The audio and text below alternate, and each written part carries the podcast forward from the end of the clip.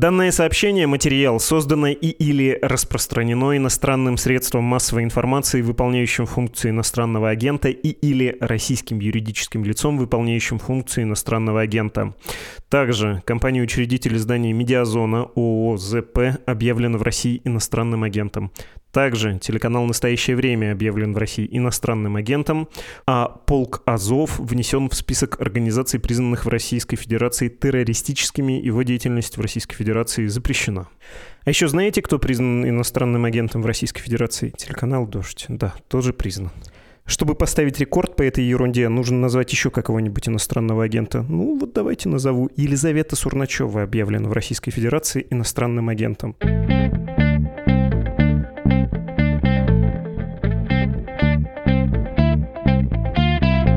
Здравствуйте, это подкаст о новостях, которые долго остаются важными. Он называется «Что случилось?» выходит каждый будний день на множестве платформ, на «Медузе», в ее Телеграме, в различных агрегаторах и даже на YouTube мы выкладываем слепые ролики. Сегодня в нашем подкасте на связи из Киева Петр Рузавин, корреспондент «Медиазоны», и Святослав Хоменко, корреспондент BBC. Здравствуйте, Петр и Святослав. Здравствуйте. Да, доброе. Еще я работаю на «Дожде».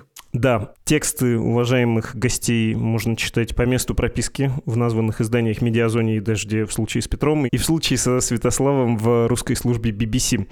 Очень просто я бы сформулировал то, о чем хочется с вами поговорить, как теперь живет Киев. Это звучит как журналистский штамп, но мне кажется, что буквально объяснить, что происходит, было бы полезно и крайне нужно и важно сейчас. Потому что большой город, когда его систематически обстреливают ракетами и баражирующими боеприпасами с целью лишить тепла и электричества, а за ними, само собой, воды, канализации и всего того, без чего большой мегаполис существовать не может. Это, конечно, страшная история. И я понимаю, что про Киев мы поговорим в первую очередь, но вы же оба были не только в Киеве, не только там сейчас находитесь, вы ездите по стране, и в том числе Херсон наблюдали, другие города Украины во время блокаута. Можете рассказать, что там происходит и где хуже всего из украинских городов? На самом деле, вот как раз последние месяца полтора я ездил меньше, поэтому мне очень сложно что-то сказать. Я на самом деле был скорее за рубежом. Я вернулся вот недавно из Амстердама, из э, суда по делу МH17. И последний обстрел, вот этот вот большой, 23 числа, застал меня в Кракове. Не знаю, это, наверное, мое одно из самых сильных э, впечатлений за всю войну. У меня просто дело такое, что моя жена Лиза Сурначева, она работает на настоящем времени и провела довольно много времени в Риге.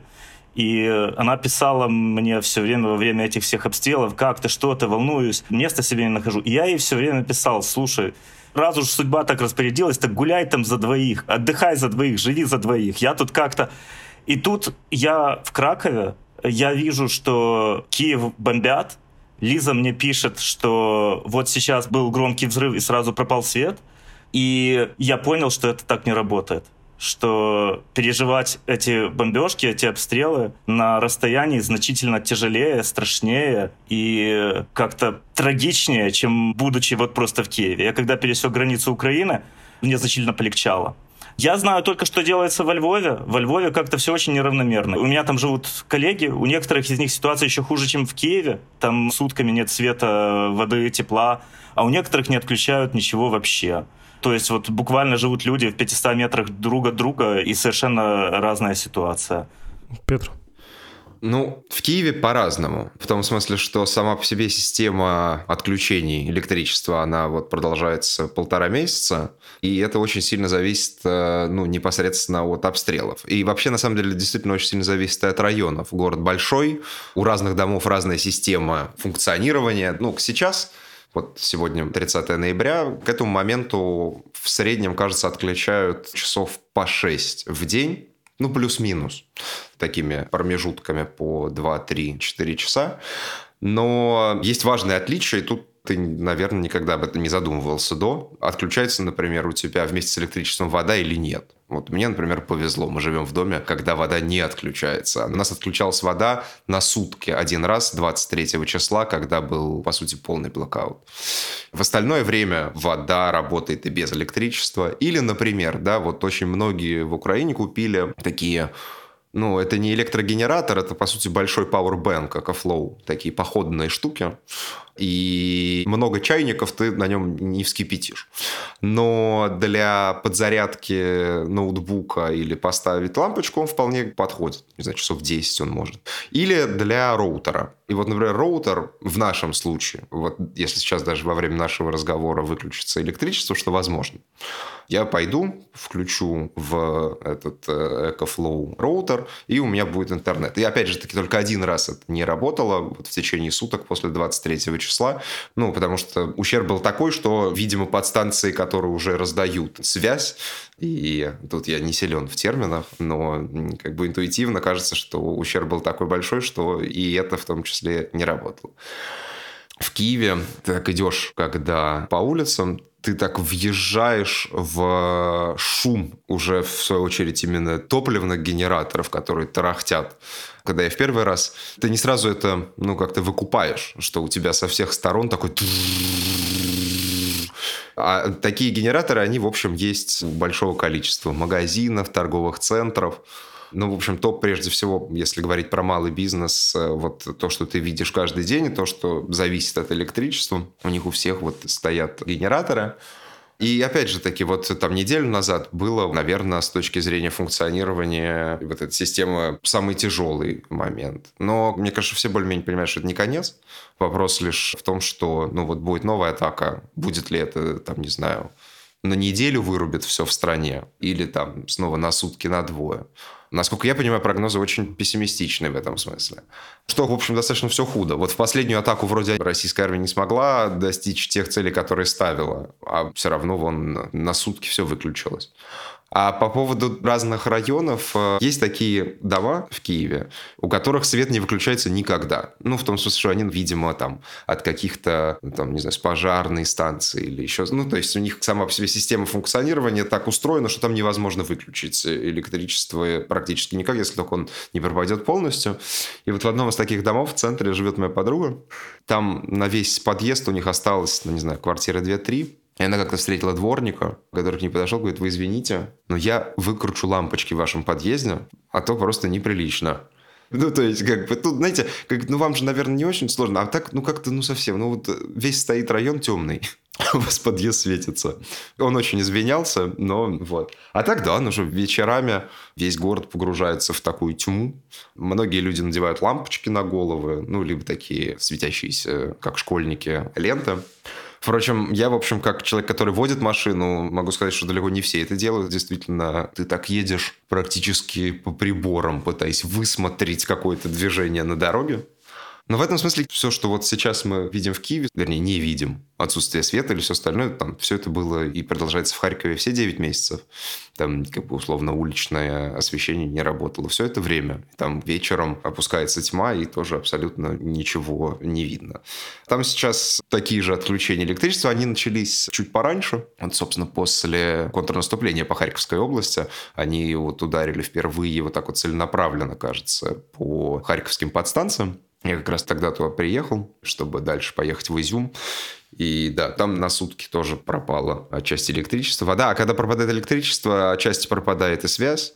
Вот, как-то так. А ты попросил сравнить с другими территориями. Но вот как раз про Западную Украину мне мало чего сказать. Я там за эти 9 месяцев, в общем, не был. А вот на освобожденных территориях, ну, как бы освобожденная территория – это всегда гуманитарная катастрофа. Или те, которые близки к фронту. Да, вот я, например, очень хорошо помню, когда летом было непонятно. Да, вот в июне, в июле было, наверное, одно из самых тяжелых моментов эти войны с точки зрения положения украинской армии, в частности, на Донбассе. И были как раз разговоры по достигнет ли судьба там Краматорск, Славянск, э, Северодонецк, Лисичанск. Ну, в общем, было неясно, смогут ли там сдержать российскую армию. И вот тогда украинские власти активно объявляли эвакуацию людей из э, Краматорска и Славянска. Достаточно большие города были. В Краматорске до сих пор оставались несколько десятков тысяч человек. По сути, это такой как бы административный центр Донецкой области, в котором сейчас находятся украинские органы власти, случае, что переехали после того, как Донецк был оккупирован в 2014 еще году. И там как раз, ну, я делал материал про эвакуацию. И украинские власти это, в общем, вполне объясняли доходчиво, в том смысле, что вам жить с возможностью в многоквартирных домах, если там нет электричества, не будет. Ну, не будет работать канализация, не будет работать э, свет, ничего не будет работать. По сути, такие будут коробки, в которых будет практически невозможно жить. Ну и да, и ты тут беседуешь с людьми, беседуешь там, не знаю, с волонтерами, беседуешь с властями. И это все выглядит логично. Ну, как бы действительно, когда такая ситуация, нужно уезжать. А тут ты сам оказываешься в Киеве, и тебе все говорят про ровно такую же ситуацию. В том смысле, что, ну, чувак, ну тут же будет жить невозможно, если это произойдет. И ты как-то по-другому на это смотришь. Это достаточно интересный опыт. В смысле, пока в Киеве, конечно, абсолютно не такая же ситуация. Но как бы я немножко себя почувствовал на месте жителей Краматорска, потому что уровень тезисов, он такой же. В смысле, ну вот, ты представь, там они разбомбят, будут холода, не будет работать то-то, то-то, то-то и то-то. Вот.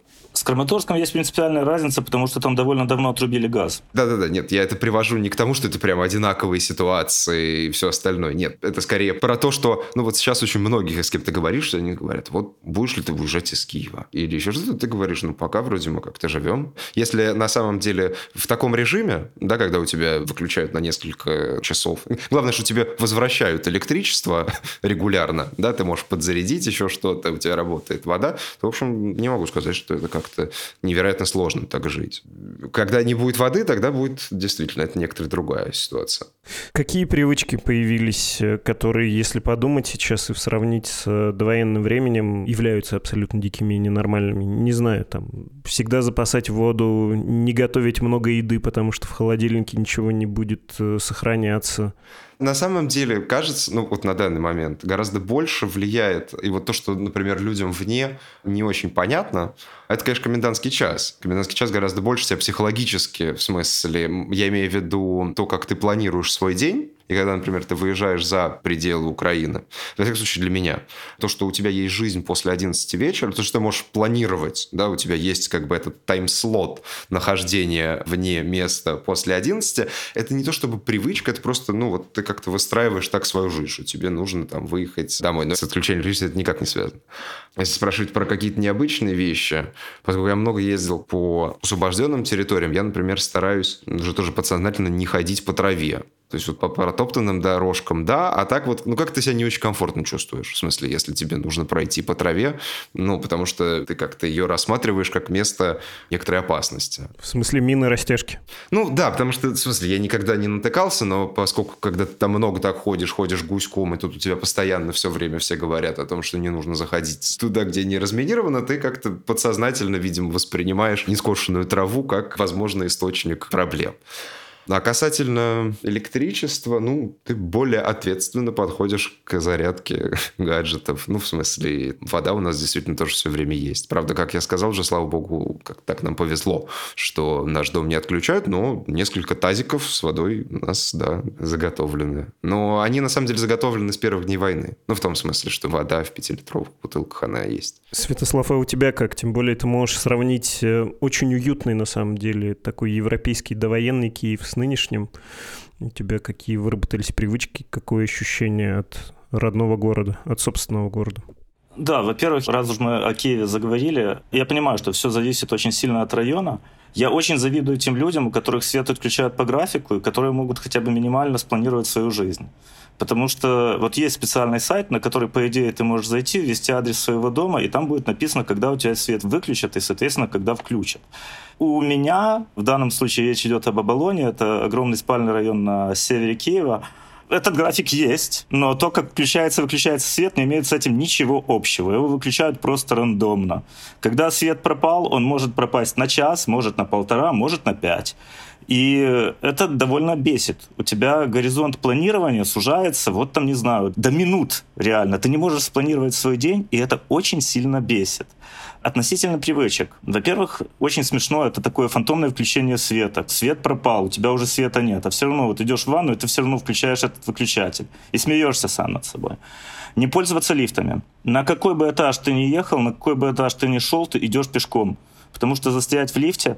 Я знаю, что в некоторых домах, не знаю, наверное, самые ответственные жители, они оставляют такие тревожные коробки в лифтах там лежит какое-то печенье, может лежать игрушка для ребенка. Я слышал, что на Левобережке в одном доме лежат даже какие-то успокоительные таблетки, если у человека приступ клаустрофобии случится и пустая емкость. У нас вода и банка, и стульчик поставленный такой милый. Да, я вот не знаю, как это отразится на моей дальнейшей жизни, но новогодние гирлянды, которые вот эти вот светодиодные, которые двух батареек могут там светить тебе три дня там или больше дней, вот они у меня сейчас развешаны по всей квартире. Я в туалет схожу при новогодних гирляндах, потому что это самый простой способ осветить помещение. И, возможно, у меня теперь эти новогодние гирлянды будут ассоциироваться с отключениями света.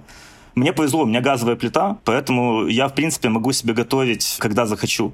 У моего брата, например, плита электрическая. Поэтому он очень сильно привязан к тому, когда у него свет есть. Поэтому хочешь ты есть или не хочешь есть, тебе включили свет, ты должен сейчас наготовить еды. И так на самом деле практически совсем. Ты занимаешься какими-то вещами, например, стиркой, глажкой, помыть голову, чтобы потом высушить ее феном. Не тогда, когда ты хочешь или когда тебе нужно, а когда у тебя есть такая возможность. То есть включили свет, идем к стиральной машине. Сколько бы там ни было футболок, ты ставишь их, ты их стираешь. Что еще? Ну да, запас воды должен быть, техническое отдельно, питьевой отдельно. Мы ничего про тепло не поговорили. Все равно чуть ниже ноля в Киеве. Надо полагать, не очень здорово жить в городе, особенно в панельке, да. Они же моментально выдуваются. То, что я читал, что жителям панелек хуже всего. Сталинский дом, тем более в центре, где электричество получше, это не то же самое, что в большинстве домов. А у нас панельное домостроение и у нас на постсоветском пространстве, и в Киеве тоже. Это большая часть жилого фонда. На самом деле я живу в типовой панельке пока что. Тут вот фу, слава богу, да, несколько раз температура опускалась ниже нуля, но как-никак держат они тепло, держат они тепло. Но это нам надо будет вернуться к этому разговору, когда или температуры упадут сильно ниже, или начнут отключать свет по 3-5 дней. Ну, к этому уже фактически готовы. Вся риторика власти говорит о том, что в какой-то момент свет отключат на долго, на дни. Да-да, у нас, в общем-то, та же история. У нас дом конца нулевых, и отключали батареи вот, собственно, 23-го. Вот за сутки 23-го они охладили, но в доме, в квартире, во всяком случае, сказать, что как-то существенно упало нельзя, но, очевидно, это произойдет. Ну, то есть я пока не вижу, к сожалению, почему этого не произойдет. Ну, в смысле, почему не будет новых отключений, которые будут дольше. Ну, с другой стороны, понимаем, что делать в таких случаях. Все купили термобелье, я же говорю, есть газовая плита, на которой всегда можно вскипятить какой-то воды, набрать ее в пластиковую бутылку, вот тебе и грелка. У кого есть коты, тем тоже взял животное, засунул под одеяло и перемога. Да, а что насчет передвижения по городу, перемещения? Я правильно понимаю, что одни из самых героических городских персонажей это сейчас киевские курьеры, которые и под бомбардировками, и в любую погоду, и во тьме могут заказ доставить. И, в общем, это же важный символ, да, того, что какая-то нормальность сохраняется. Ну, доставка работает. Ну вот, правда, вот тут в Глово я увидел когда последний раз что-то заказывал сообщение, что если в вашем доме отключилось электричество, то выше пятого этажа поднимать не будут. Но когда отключалось электричество, я спускался сам. Потому что я понимаю, что 10 этажей, ну, как, в общем, не по-пацански гонять человека. Мне кажется, что не все рестораны работают во время отключения электричества. В частности, Макдональдс точно нет. Но так это все работает. Ну, в России он вообще Макдональдса нет, им еще хуже. Проблема в том, что у меня, когда пропадает свет, то примерно через полчаса ложится связь. То есть нет интернета, мобильного интернета. Я могу запитать роутер, но он будет раздавать Wi-Fi, у которого не будет интернета. И примерно через полчаса ложится голосовая связь. То есть у тебя нет ни одной палки на телефоне. Поэтому ты не можешь вызвать себе такси, ты не можешь заказать себе никакую доставку. Нужно своими ногами как бы доставлять. Ну и это вот мой огромный страх, что во время такого вот отключения, а это мы говорим об огромной площади, это огромный спальный район, и ситуация не меняется вот практически по всему этому району. Если понадобится вызвать скорую, а у тебя нет ни одной палки на телефоне. Ты живешь в цифровой пустыне, ты не знаешь, началась воздушная тревога, она закончилась. Единственный способ, мы купили радио на батарейках. Мы купили радио на батарейках, это вот еще одно. Я впервые в жизни я смотрел футбол по радио. Я вот Бразилию, Сербию слушал по радио и понял, что у нас школа радиокомментария, она умерла. Все же молодые, все комментаторы комментируют то, что видят для людей, которые видят то же, что они. Это было ужасно. Я читал это где-то, что при забитом голе комментатор сказал, посмотрите на эти прекрасные кадры, а ты это слушаешь по радио, и ты не можешь посмотреть. Да-да-да-да-да, там был какой-то второй гол, который забила Бразилия, и там было двое комментаторов, они сначала между собой, боже, как классно забили, а та передача! И только потом, так секунд через 15, они такие, так, а давай теперь расскажем, что случилось, собственно, на поле. Да, радио решает в том плане, что хотя бы знаешь, есть у тебя там, опять же, тревога. Главное, типа, есть тревога или нет, может, ты выходить из этого коридора или нет. Относительно перемещения по городу, метро работает, метро не останавливается, по крайней мере, по правому берегу. С левым берегом там э, значительно хуже. А так метро — это вот сосредоточие жизни. У тебя связь появляется уже на входе в метро. Люди вот стоят в переходах возле метро, ловят связь. Я видел неоднократно, как люди просто приходят с ноутбуками, садятся на ступеньки станции метро и там работают. На некоторых станциях есть прям USB-порты в колоннах, там в лавочках. Приходят туда, заряжаются. Ну вот метро становится вот таким вот, это даже не нервом, это вот какая-то артерия, в которой теплится жизнь вокруг такого темного и холодного города. Довольно давно забрали с улиц города троллейбусы, их заменили автобусы, чтобы экономить электричество. Не уверен насчет трамвая. Ездят трамваи, не ездят? Наверное, все-таки ездят. Мне кажется, что я их видел. Ну, в смысле, на контрактовой площади они, кажется, также и шумят, да. Да, фуникулер ездит, я вот сегодня воспользовался, то есть э, есть какая-то связь. Метро ездит нормально, нет никаких столпотворений, что ли такси, в принципе, ездят, но если они везут тебя... Вот у меня на днях была ситуация. Меня, получается, забирали с центра и везли на Болонь. На Болоне в это время не было света. Водитель не смог закрыть поездку и закрыл ее там где-то через километров 30. Мне пришлось с Uber разбираться, там, что я туда не ехал на самом деле. Да, таксисты очень жалуются, потому что у них напрямую уже зависит от э, количества принятых заказов. Да, а ты условно, если едешь вот в большие районы, где действительно нету связи в этот момент, то им нужно как бы доехать туда, потом выехать оттуда, принять новый заказ. Ну, то есть это условно увеличивает там раза в полтора, в два, а это просто видно, что для целой категории работающих людей условия труда ухудшились. Это сто процентов, да. Да, прости, Святослав, а ты сказал про не знаешь, объявлена ли воздушная тревога, можно ли выходить из коридора. Это дома у себя по правилу... Двух стен, да. Да, по правилу двух стен. Угу. Давайте поговорим про взаимопомощи, про то, по кому это больше всего бьет. Надо полагать по немолодым и по одиноким людям, потому что вы-то два здоровых лба, уж извините за это выражение. А если человек в возрасте, для него это уже сейчас колоссальная проблема. Те действия простые, о которых вы говорите, которые вызывают уже сейчас у вас сложности, для них это может быть громадным препятствием. Как люди друг другу помогают?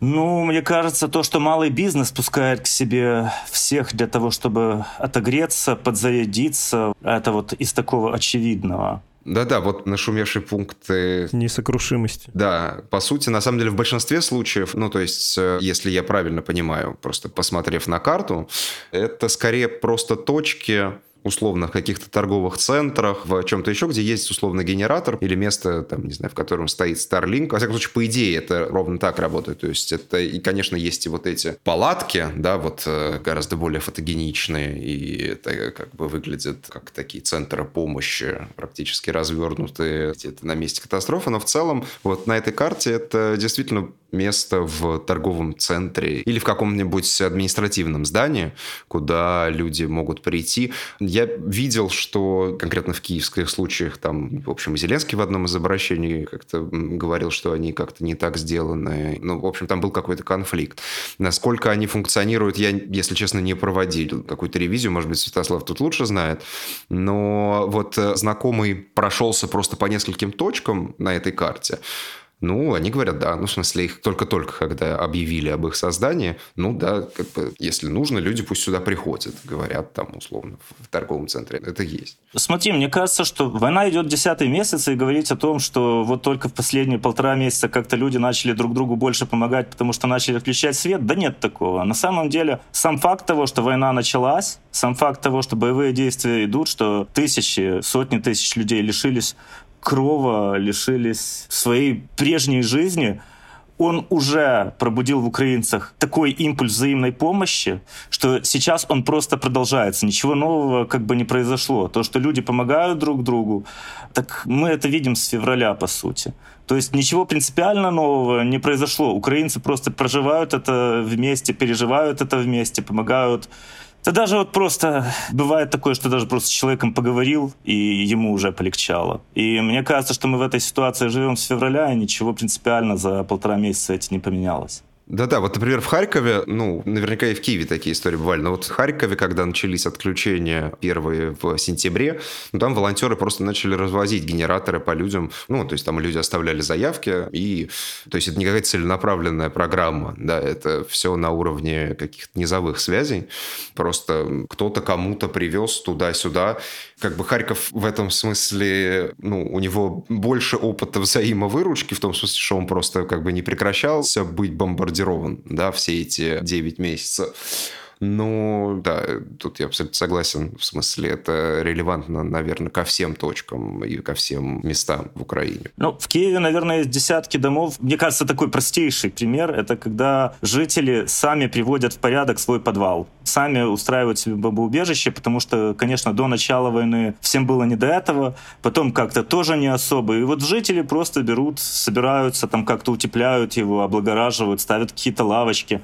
Вот сейчас подводят туда какое-то кустарное кустарное освещение. И вот такое вот сплошь и рядом. Вот мне кажется, что сейчас вот эти вот бомбоубежища кустарные, полукустарные, очень активно люди готовят к зиме чтобы там можно было согреться как минимум. Самое устроенное бомбоубежище на моей памяти за эти 9 месяцев было в Николаеве. То есть дом обычный, пятиэтажка, а само бомбоубежище туда нанесли каких-то кресел, обвешали картинами. И, в общем, квартиру, которую мы сняли в этом доме, откуда мы ездили в Херсон, выглядело гораздо менее уютным, чем бомбоубежище, которое было обустроено в этом доме. Ну, было просто поразительно. Ну, то есть это все равно, конечно, бомбоубежище, это, конечно, подвал. Но тот уют, который там создали местные жители, в общем, это впечатляло. Это было, да, самое выдающееся бомбоубежище на моей памяти за 9 месяцев. Дорогие друзья, я хотел бы с вами обсудить одно высказывание мэра Киева Кличко, потому что я, когда его читал, признаюсь, меня пара слов резануло, и было бы здорово, если бы вы объяснили, как это правильно понять. И я, в общем, читая это сообщение с выдержками, могу просто по порядку пойти. Первая вещь, которая задела, в общем, цитата Кличко.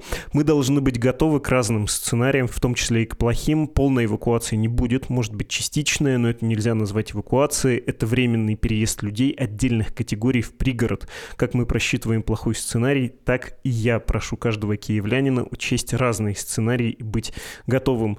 Ну, частичная эвакуация, трудно удержаться от замечания, что это смахивает на какой-то эфемизм, как частичная мобилизация, да, то есть может оказаться не такой уж частичной.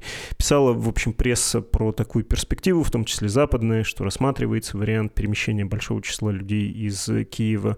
Что про это говорится, что про это известно, как люди к этому относятся, ясно ли, как это может быть организовано и есть ли опасения, что организовано может быть плохо?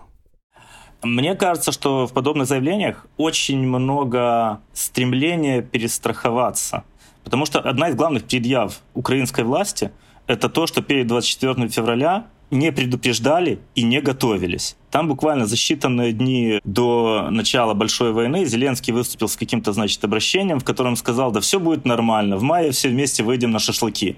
И вот это вот шашлычное обращение ему до сих пор вспоминают. После того, как война закончится, это будет то, чем будут Зеленского бить.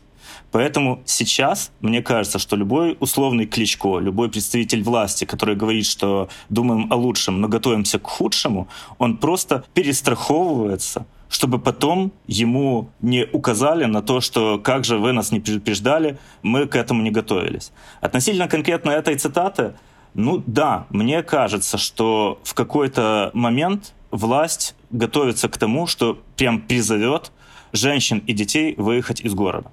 Там непонятно, сколько людей живет в Киеве, сколько сейчас, но в любом случае это больше трех миллионов человек. Вывести их одновременно, ну как бы куда? Нет такого места в Украине, где эти три миллиона людей могли бы приехать и там, значит, поселиться. Поэтому в любом случае о какой-то полной эвакуации речь не идет. То, что, возможно, куда-то будут призывать уехать женщин и детей, да, я думаю, что это реалистичный вариант, к которому готовится и центральная власть, и городская власть. Как это будет происходить? Ну, на самом деле у нас если я не ошибаюсь, с сентября, а может и с августа, запущена обязательная эвакуация Донецкой и Луганской областей когда власть сказала, что тот, кто останется в Донецкой и Луганской области, как Петр правильно сказал, здесь невозможно будет выжить. Мы не будем вам давать, там, условно говоря, газа, электричества. Если вы там остаетесь, вы это делаете под свою ответственность. Как она была организована? Ну, разные есть оценки. Но, тем не менее, кто хотел выехать, тот выехал, и где-то его поселили. Я думаю, что здесь будет примерно то же самое. Но мне кажется, что события последних месяцев могли приучить украинцев к тому, что, конечно, ты должен слушать власть, делать скидку, поправку на то, что они говорят, но у тебя должен быть твой индивидуальный план, что ты будешь делать, если дела пойдут совсем плохо. И мне кажется, что как у меня есть какой-то план, что случится, если по какой-то причине в моей квартире на Оболоне невозможно будет жить, так я думаю, что у Петра есть такой план, и в этом плане мы как бы не прислушиваемся к Кличко и не ждем, что он нам скажет выезжать, не выезжать, куда выезжать. Я думаю, что как бы на Кличко надейся, сам не плашай. Примерно так. Меня просто еще в его речи задел второй фрагмент, в общем, даже больше, чем первый, про следующее. В случае плохого сценария было бы хорошо, если бы каждый имел возможность либо уехать в свой дом в пригороде, где есть вода, печь, либо уехать к своим знакомым. Но мы делаем все для того, чтобы худшего сценария не произошло. Я, прочитав это, подумал, что это, конечно, ешьте пирожные, да, в отсутствии хлеба, потому что не у всех, полагаю, есть все-таки под Киевом второе жилье, особенно всесезонное, и знакомые с таким жильем? Не, нет, ну понятно, в том смысле, что пункт про то, что если есть возможность жить там, где ты не зависишь от, э, там, не знаю, центрального отопления, лучше так и жить. Просто кто-то это формулирует более изящно, а кто-то менее изящно. Но в целом киевские власти не уникальны в этом призыве. То есть то же самое говорил и мэр Ивана Франковска, тоже говорят и главы других регионов. То есть поскольку действительно ситуация из ряда вон, в этом смысле смысле Святослав прав, что каждый должен просчитывать свои шансы. Все, что показывает опыт взаимоотношения властей каких-то региональных с местным населением, вот опять же таки и упомянутая эвакуация на Донбассе, и эвакуация в других местах – показывает, что в целом украинские власти стараются делать все, что от них зависит. И всячески помогают, если у них есть возможность что-то сделать. И опять же таки, кажется, что с Донбасса тем, кто хотел выехать, в общем, помогли выехать. И насколько это возможно, постарались. Но такое количество людей, которым нужно найти новое место для жизни, поэтому, конечно, нужно подумать э, еще раз о своих возможностях, да, и продумать э, варианты Б и С. Они хороши. Я к тому, что я бы не демонизировал Кличко Кличко этим заявлением. В том смысле, что действительно ситуация, видимо, потенциально очень тяжелая. И заниматься пинанием его в очередной раз за то, что он как-то не так что-то сформулировал, не знаю, лично у меня, как у человека, который живет в Киеве, такого желания не возникает. Было бы значительно хуже, если бы его коммуникация сводилась к тому, что ни о чем не думайте, власть все возьмет на себя, все будет хорошо, гарантирую, В. Кличко. Это вполне нормальная коммуникация для это ненормальная коммуникация в ненормальное время. Что тут скажешь?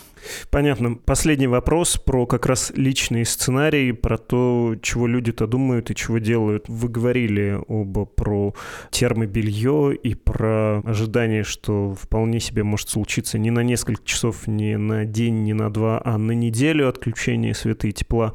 Чего люди делают и что думают про надвигающуюся зиму? Настроение, простите за этот штамп, оно какое? Что генераторы, помощь западных стран, а еще важнее ремонт разрушенной инфраструктуры инфраструктуры быстрые, они помогут Киеву пережить зиму, если Россия продолжит в том же духе? Или нет, э, ничего доброго не ждут, стараются не думать, например, да, о чем-то ужасном и холодном? Мне кажется, что вот эта вот распутица, вот эта вот плохая погода, которая в последнее время была в Украине, привела к тому, что в соцсетях появились прям десятки фотографий из окопов под Бахмутом где-то, еще там где-то, вот на Востоке особенно. И в ситуации, когда украинские солдаты выполняют свою работу в таких обстоятельствах, сетовать на то, что как-то нет света и нерегулярно подают электричество, ну это как-то не камильфо, что ли. Есть понимание, что отсутствие света — это не просто отсутствие света, нет света, потому что нет света. Света нет, потому что Украина ведет войну против напавшей на нее России. И это маленькая составная часть вот этого вот большого процесса. И мне кажется, что ощущения, которые сейчас царят в умах большинства украинцев, описываются этой фразой из мема «Мы даже в темноте видим, какие вы уроды». И это довольно сильно помогает жить как-то проживать то, через что мы проживаем. А так, ну да, люди запасаются источниками света, люди запасаются источниками тепла, Наличка, опять же, ой, еще, что всегда должна быть наличка, потому что если нет света, то ты нигде карточкой не расплатишься. Это еще из привычек. А так, да, а как люди готовятся? Люди запасаются источниками света, источниками тепла, запасаются терпением, на самом деле, вот недавно же была обнародована социология, что жители Николаева и Запорожья, то есть тех городов, в которых ситуация со светом, теплом, бомбардировками э, на порядок хуже, чем в том же Киеве, они значительно менее настроены на какие-то мирные переговоры с Россией, чем Украина в среднем. То есть, если задумка России была в том, чтобы посредством этих ударов, там, отключений света, там, загонянием в каменный век, да, как-то подвигнуть общественное мнение на то, чтобы оно надавило на Зеленского, чтобы он там пошел на переговоры на условиях России, но сейчас происходит абсолютно ровно наоборот. Мы даже в темноте видим, какие вы уроды. Понятно. Петр, хочешь ли ты что-то добавить? Я просто пытаюсь вспомнить про условно сценарии. Ну, понятно, что когда ты обсуждаешь с кем-то, зачастую одна из главных тем — это что ты будешь делать в случае полного блокаута. Буквально вот вчера мы это обсуждали со знакомыми, которые живут в Киеве. У всех есть контрфраза, ну, как бы, если это несколько дней, то ничего, перетерпим. Наверное, у всех есть какое-то понимание, хотя бы в какую сторону им думать, если уж не продуманный план в случае, если чего случится. У меня есть рядом с домом магазин вейпов, и мы там сдружились с чуваком, который их продает. Ну и как-то там, я заходил, там несколько раз что-то рассказывал, вот из командировки вернулся, там он что-то, и как бы слово за слово, там встреча за встречу, выяснилось, что он воевал в Азове, он а, медик. И вот в очередной раз мы с ним тут говорили, ну, а там, что будешь делать, если как это все накроется? Он говорит, не, ну, если уж совсем все накроется, ну, пойду обратно в Азов, чего? Наверное, у всех есть какой-то свой план. И Святослав в этом смысле абсолютно прав и по поводу э, Тут просто это совпало, очевидно, и погода, и фотографии из Бахмута, из-под окопов, да, где там люди по колено в каше из грязи в этом смысле. Война, она все время не где-то, она как бы все время здесь. И если даже условно ты в городе, в который не прилетает, то у тебя у всех есть люди, которые воюют. То есть там по статистике, кажется, у каждого третьего гражданина Украины родственник либо в ЗСУ, либо в полиции, либо в погранцах. Ну, то есть в любом случае он связан. А уж друзья и друзья друзей – это у всех. И у всех есть, кажется, личные потери на фронте, либо потери у каких-то ближайших друзей. В этом смысле война на все время очень рядом. Это сплачивает нацию. На самом деле то, что сейчас происходит, оно просто еще больше сплачивает нацию. Звучит довольно кощунственно, но это цена, которую мы платим все, мы знаем, за что мы ее платим. И все остальное — это уже вопросы тактики. Стратегия такая, что мы все заодно, мы все вместе, как-то так. Спасибо вам огромное за этот разговор. Спасибо. Спасибо тебе, что пригласил. Это были журналисты из Киева, новый киевлянин Петр Рузавин и киевлянин со стажем Святослав Хоменко.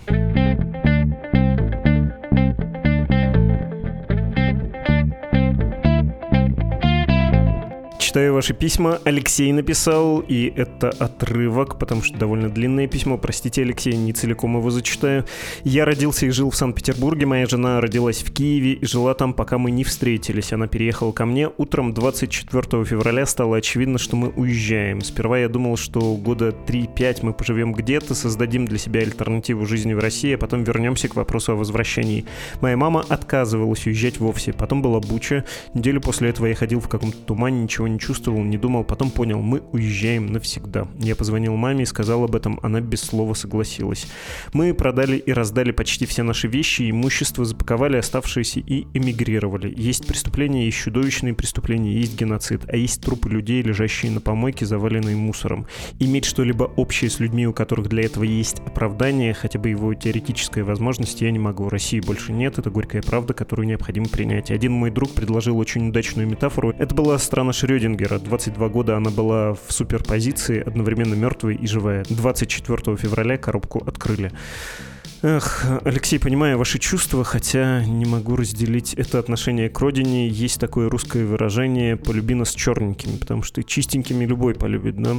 Но вот сейчас Россия-матушка максимально в неприглядном виде, и что же, нам сделать вид, что мы не знали о такой ее стране, или что она какая-то другая была все предыдущие годы? Не уверен, что это была страна Шрёдингера. Она сочетала в себе разные качества, и как любое большое явление, ты, в общем-то, мог выбрать те, которые подходят к тебе, и попытаться игнорировать или не соприкасаться с нехорошими. Ну вот теперь эта возможность закончена, значит, надо будет при возможности как-то постараться поменять на всю эту систему, чтобы она гуманизировалась. Когда, конечно, такой шанс представится, пока, честно признаюсь, я не вижу, чтобы это можно было сделать. Во всяком случае, с моим личным участием. Но, в общем-то, не теряю надежды, веры и даже любви к родине. Не готов вот так с ней порвать и себя от нее отделить и сложить ответственность тоже, что ли. Есть ведь у вас и такой мотив, кажется если я все правильно прочитал. Другой слушатель Александр написал спасибо про выпуск за Иран. Приятно слышать Александр, тем более, что был комментарий, не помню уже где, не от вас, Александр, что мало в том эпизоде представлена история женского протеста в Иране. Хотя вроде бы мы отдельно про нее поговорили, и гость подчеркнул, какие иранки великие и как значительна их роль в этих протестах. Игорь пишет, я недавно прочитал текст Ярослава Грицака на сайте Медузи о украинском народе. Больше всего меня в этом тексте поразило, что автор считает, что русины — это не отдельный четвертый восточнославянский народ, а средневековое название для будущих украинцев и белорусов, хотя большинство современных русинов, которые живут в Украине, Словакии, Сербии, Хорватии, Польше и Венгрии, определяют себя как отдельный народ, а не украинцев. В связи с этим было бы интересно сделать подкаст про русинов и про отношения между украинцами и русинами, которые очень сильно напоминают отношения между русскими и украинцами. Потому что как большинство русских не считают украинцев отдельным народом, так и многие украинцы не считают русинов отдельным народом. Дорогой Игорь, для меня меня вообще в новинку, что есть такое мнение про русинов и про украинцев, откровенно говоря. Спросить любого русского, чем украинец отличается от э, русского, и вам легко это объяснят. По-моему, в быту особенно это заметно. И все, кто говорят про один народ, это как раз такие идеологи, политики или вот патриарх Кирилл. Может что-то такое сказать? Не политики вполне себе понимают нюансы, даже понимают нюансы внутри страны. Обидную кличку про кубанцев, знаете, не Владимир Путин придумал и не в партии «Единая Россия», не в русской Русской Православной Церкви. И да, вы предлагаете сделать подкаст про русинов.